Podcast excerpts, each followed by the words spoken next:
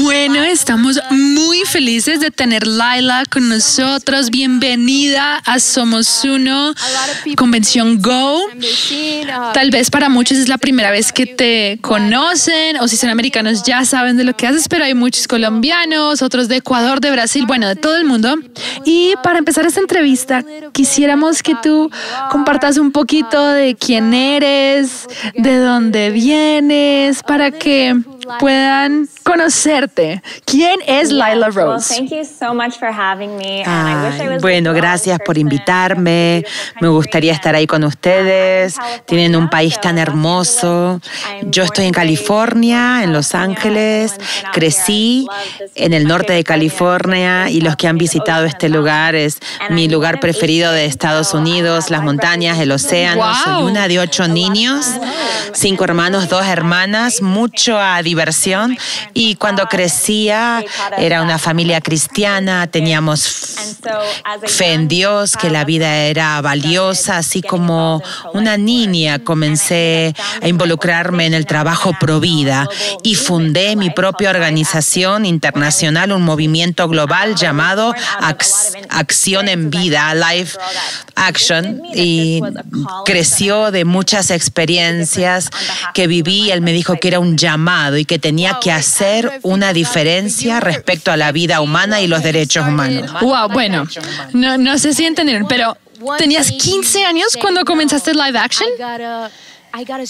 ¿Y qué fue lo que te dijo? No, yo necesito empezar esto. ¿Qué fue lo que te llevó a comenzar un movimiento a los 15 años. Creo que algunas de las personas quizás escuchen tuvieron una experiencia como la mía y, eh, por eso pelean en contra del aborto, por eso quizás que tienen una experiencia como la mía. Y si no, quizás el comienzo de un viaje y de educación. Pero empezó en mí cuando yo tenía nueve años de edad. Una tarde buscaba un libro para leer y en el living de mi casa había un libro que se llama un manual para el aborto. Recuerdo que estaba muy curiosa y había escuchado la palabra aborto, pero no sabía lo que significaba. Lo que significaba. Abrí el libro y vi en el centro donde estaban todas las imágenes y las fotos. Y de pronto, mientras miraba, mi corazón se desplomó porque estaba mirando esta imagen de una foto de un bebé de 10 semanas de engendrado en el primer trimestre. Acababa de como comenzar su vida.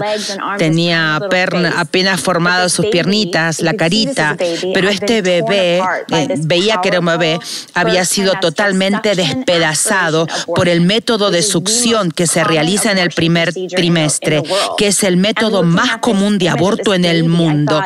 Y mirando la foto de este bebé, dije, ¿esto es real? ¿Está realmente sucediendo?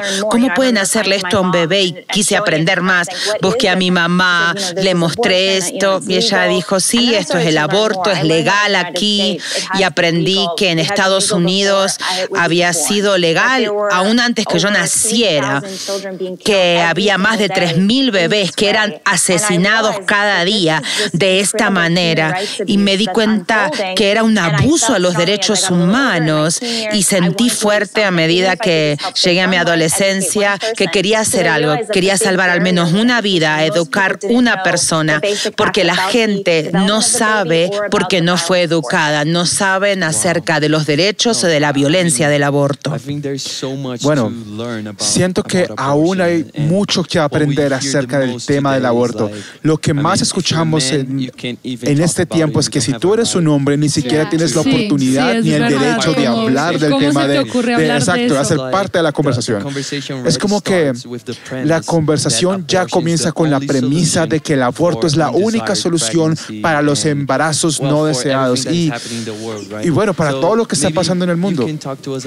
No sé si de pronto puedas hablarnos un poco más acerca de lo que la gente no sabe acerca del aborto.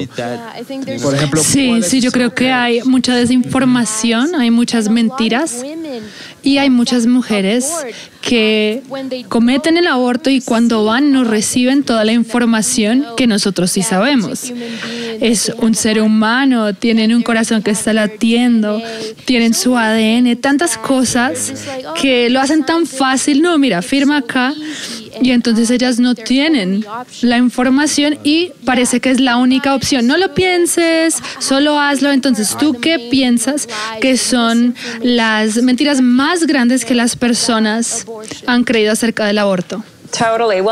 Bueno, creo que primero es el caso de la vida, el argumento que es el, el propósito de Provida. No se acepta que de manera intencional y directamente se asesine una vida humana. O sea, si yo trato de asesinarte a ti, no, no es moralmente aceptado. Todos tienen el derecho de vivir, el derecho de ser protegido y que no te asesinen. Por eso tenemos leyes de asesinato.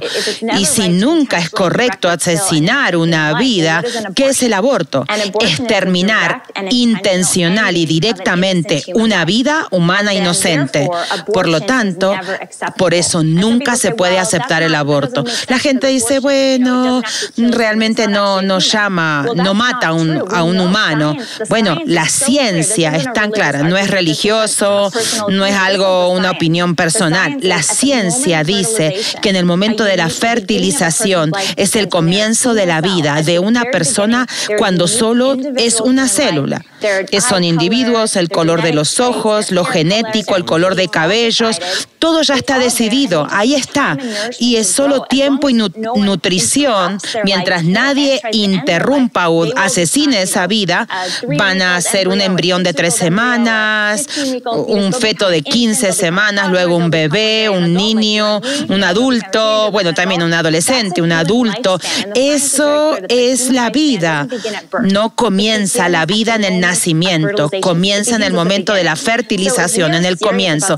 Si tomamos en serio el defender esto, debemos tomar en serio defender la vida para todos, no para todos los que están caminando y ya nacieron, sino los que son vulnerables, los que no se pueden defender ellos. Esa es la idea, es una idea cristiana de ayudar al, al que es vulnerable. Jesús dijo, lo que le hacen a estos pequeños, a mí me lo hacen. Y los más pequeños son los más vulnerables, los que no pueden hablar, los más pobres, los más pequeños, los más débiles. Bueno, el bebé en el, en el vientre son los más pequeños y los más débiles. Todo el tema, el argumento defendiendo aborto, tienen que apoyarse en información falsa o mentira acerca de la mujer que es bueno para ella para poder lograr su éxito. Tienen que tener estas mentiras. Así que quiero hablar de alguna de ellas. Tú dijiste acerca del hombre, mentiras, los hombres no tienen derecho a decir nada. Bueno, mm, cada niño tiene un padre, una madre y un padre, y la mitad de los bebés que se asesinan en el aborto son pequeños hombrecitos. Así que no es un tema de hombre o de mujer, es un tema de la humanidad. Hombres y mujeres tienen la responsabilidad de defenderlo. Lo otro es, no son las mujeres que sin aborto mm, son buenos para su salud o no pueden seguir con su vida. Yo no creo en una sociedad, no deberíamos creer que necesitamos una sociedad donde hay que matar al niño para ser empoderadas como mujeres. Eso va en contra de nuestra dignidad como mujeres. Las madres son virtuosas, tienen, tienen esa el proteger, el cuidar, son virtudes, cosas buenas que la mujer tiene. Cuando la, la sociedad dice que la maternidad no vale la pena luchar, matemos al bebé porque el bebé está en el camino. Estamos usando violencia para lograr lo que queremos. Pisoteamos al bebé. Así que yo creo que una de esas de las mentiras más grandes que usa el movimiento de aborto no es en contra nuestro, en contra de nosotras, pero es en contra del bebé. Otro también argumento que creo es una gran mentira de amigos, quizás de políticos en la internet, es que necesitan el aborto porque es para nuestra nuestra salud. Hay algo que se llama la Declaración de Dublin, donde hay miles de profesionales, médicos, doctores, enfermeros, embriólogos que dicen que el aborto, el asesinato intencional de niños no es un tratamiento médico. Quizás puedes tener un tratamiento médico para la mamá, para defender vos las vidas de los dos, pero matar al bebé no va a arreglar una condición médica en la mamá. Y si ella tiene un problema, tenés que cuidar la vida de ella y del bebé. Por eso decimos ama a los dos. No decimos mata a uno para... Luchamos para salvar a los dos. Bueno, estas son algunas de las mentiras que escuchamos. La vida comienza en el momento de la fertilización y no es que empodera a la mujer. Wow, sí. Y creo que muchísimas veces todos decimos, hey, sí, pero tenemos que pensar en la mujer que está eh, sufriendo o de la mujer que acabó de ser abusada sexualmente o que está sufriendo por esto. Pero a veces ni siquiera estamos hablando de las soluciones, de otras soluciones. Y pensamos que la única forma de reducir el dolor en esa mujer es matar el bebé. Pero no estamos pensando de pronto en las consecuencias del aborto también. Y yo sé que eso es algo de lo que ustedes hablan bastante. Hablan acerca de la depresión, todo lo que viene después del aborto. Y es, la gente realmente no sabe nada de esto. Sí, sí, es verdad. Y las mujeres se enteran después de que abortan, después de que les vendieron esa idea de que les iba a ayudar, porque alguien las lastimó a ellas, entonces la justificación es que alguien las lastimó a ellas, entonces ellas abortan, pero están justificando una acción mala con otra acción mala, con otro acto incorrecto, que es el aborto. Es verdad lo que dice Lau. ¿Cuáles son las consecuencias que las personas no conocen que las mujeres viven cuando tienen un aborto.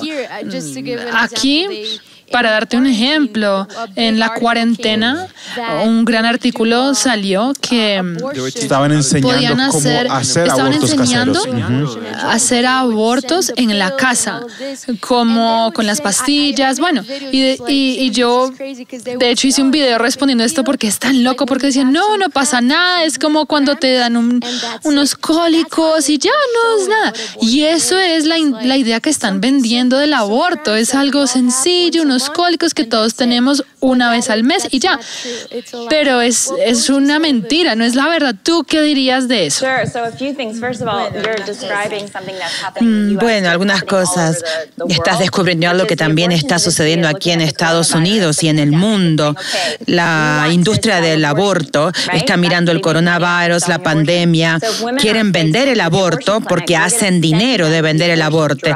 Así que a las mujeres les da pena, miedo entrar a las clínicas, entonces les vamos a enviar la droga para que aborten en su casa. No, no es algo, no, es algo grave. Lo que sucede con el aborto, eh, la píldora del aborto, es que lo primero que toma ataca al bebé.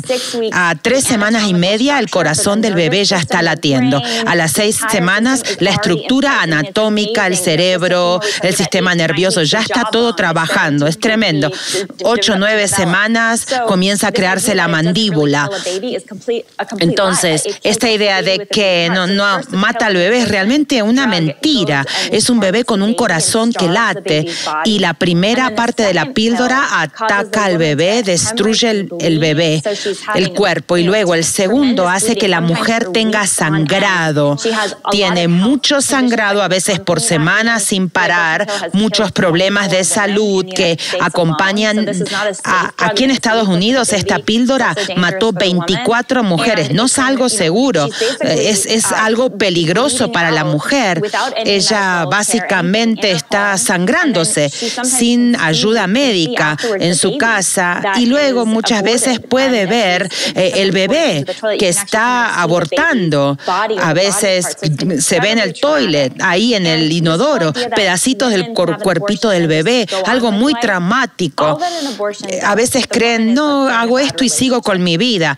Todo lo que hace el aborto, aborto, por ejemplo, si está en una mala relación, lo que hace es todavía una mala relación, pero la mamá de un bebé muerto. O quizás tiene problemas financieros. Ese aborto la deja todavía con problemas financieros, pero ahora la mamá de un bebé muerto. O quizás fue el resultado de una violación. Todavía sigue siendo una mujer violada, traumada, pero ahora traumada nuevamente por el aborto. El aborto no soluciona nada, no hace que deje de ser violada, más dinero, no le arregla las relaciones, la deja con el trauma y el dolor moral de un bebé asesinado y que ella le terminó la vida.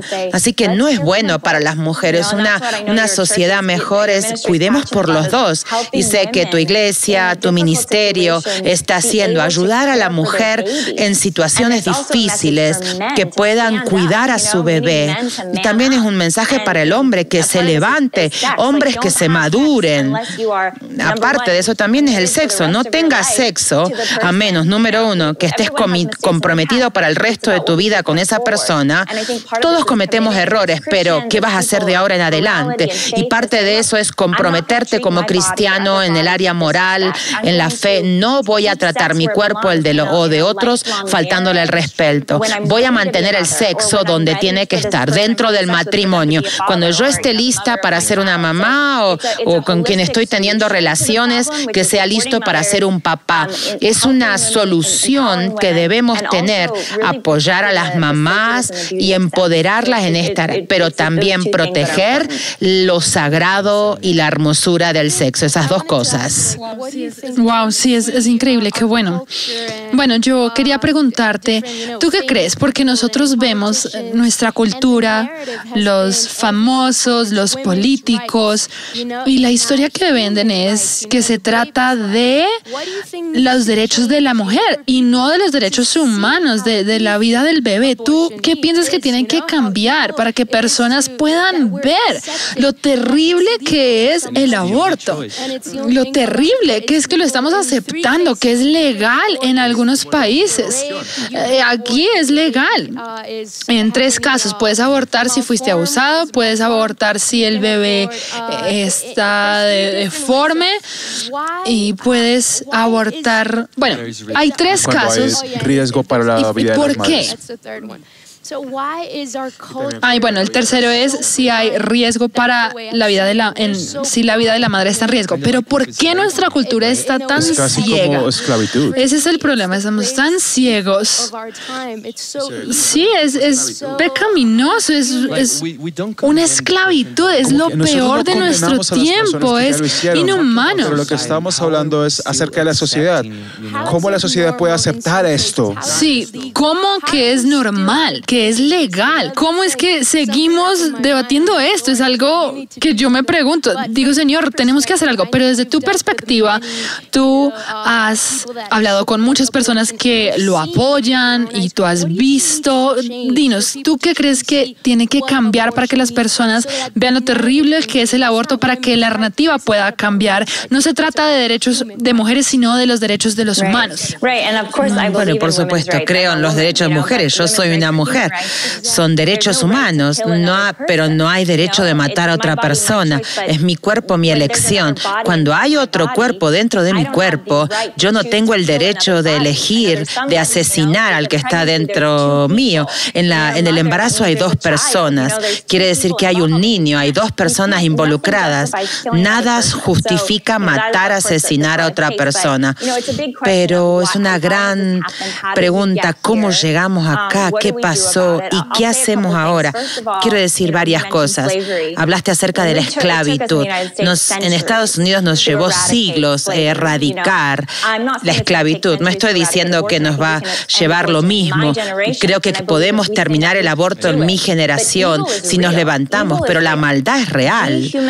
Deshumanización, tomar un humano y decir que son menos que, que no son completamente humanos, es real. Esa mentira acerca de la humanidad, que dice que no son valiosos, que pueden ser descartados, que pueden ser asesinados. Esa es una de las mentiras más grandes a través de la historia humana. Así que ahora hablan de esa mentira en el vientre. Los podemos matar, es bueno hacer abortos, pero tenemos que levantarnos sin temor frente a esas mentiras. No, esto es un ser humano. La ciencia, la, lógica nos dice que esto es una vida, es un individuo. Cada mensaje de la vida es, es bueno, hombre, mujer, niño, son irreemplazables, no se repiten. Vale la pena que vivan y deberíamos pelear por la vida uno del otro y no quitar la vida del otro. No es mejor dar en lugar de quitar, pero creo que otra parte es mencionaste cristianos. Como cristianos somos llamados a levantarnos, levantarnos a ser una voz para el que no tiene voz.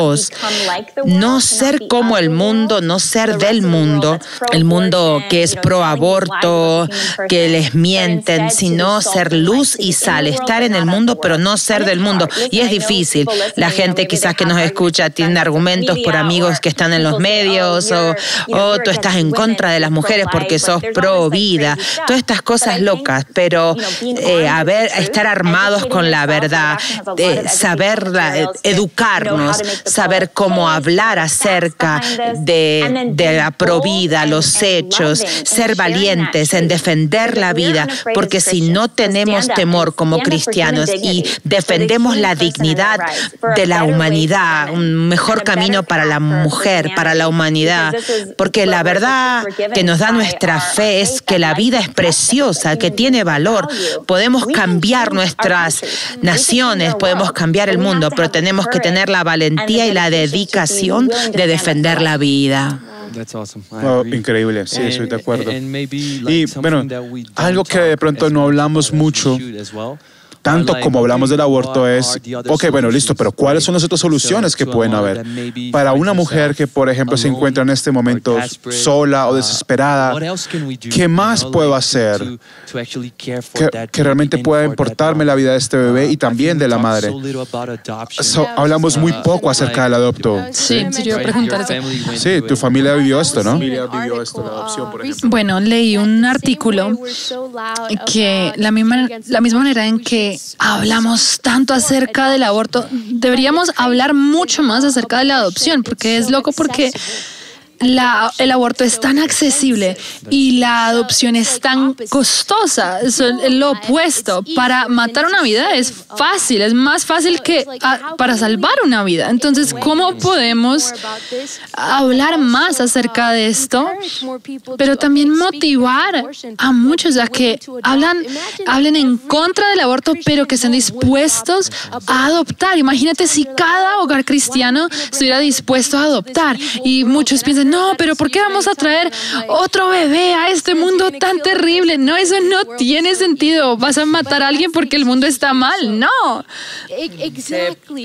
Sí, exactamente. Entonces, creo que necesitamos también levantar la voz como cristianos, que no solo vamos a decir no aborten, sino que vamos a decir, miren, este es el otro camino. No quieres el hijo, pero nosotros sí.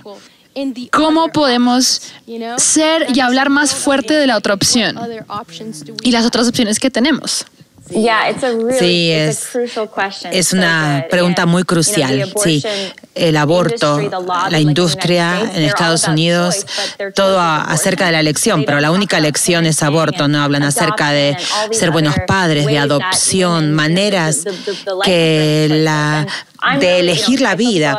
Yo pensé mucho esto y trabajo casi en Estados Unidos. Tenemos miles de centros de ayuda.